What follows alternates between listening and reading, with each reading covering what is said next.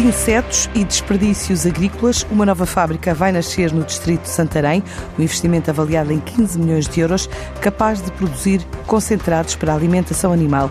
A experiência piloto está feita a partir de uma capacidade limitada a uma tonelada por mês.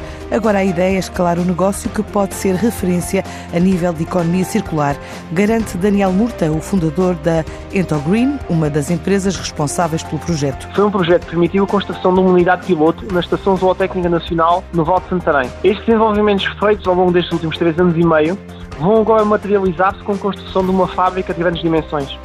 Uma fábrica que vai empregar cerca de 55 pessoas no distrito de Santarém e vai converter cerca de 36 mil toneladas de subprodutos vegetais em 9 mil toneladas de fertilizante orgânico, 2.500 toneladas de proteína de inseto e 500 toneladas de óleo de inseto por ano. Para o fazermos, nós precisamos de 15 milhões de euros.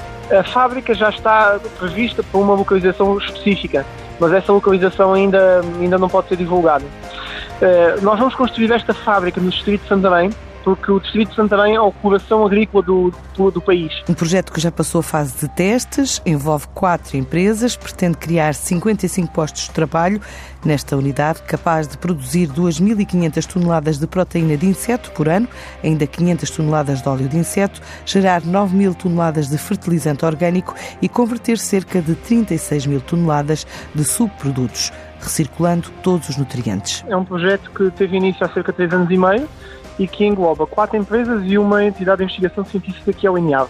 Essas quatro empresas, uma delas, que é a Entogreen, lidera o processo e que é uma empresa que se dedica a encontrar soluções nutricionais sustentáveis para animais e para, e para plantas. No seu processo, que foi estudado no âmbito do projeto Então Valor, utiliza uma larva, que é a larva da mosca soldado negra, para converter subprodutos vegetais em novas soluções nutricionais.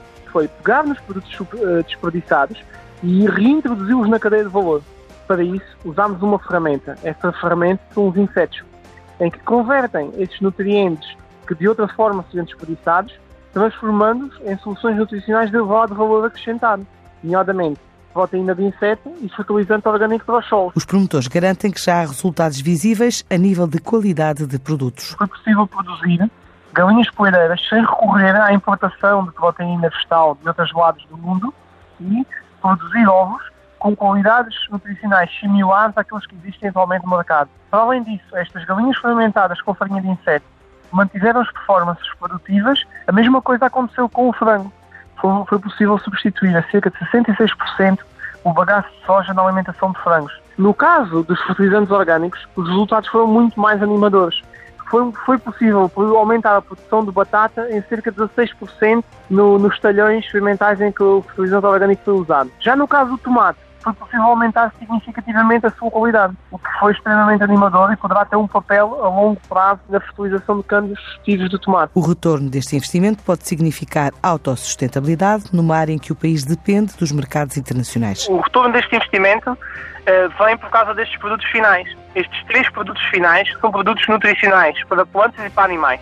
São produtos que são muito valorizados no mercado internacional porque são substitutos de produtos e nutrientes dos quais Portugal está dependente. Nomeadamente, Portugal depende de cerca de 95% das suas fontes nutricionais para animais quando falamos em soja, por exemplo. Nós conseguimos produzir a nível europeu, e não falo só em Portugal, é um mercado que tem as portas abertas e que é muito valorizado.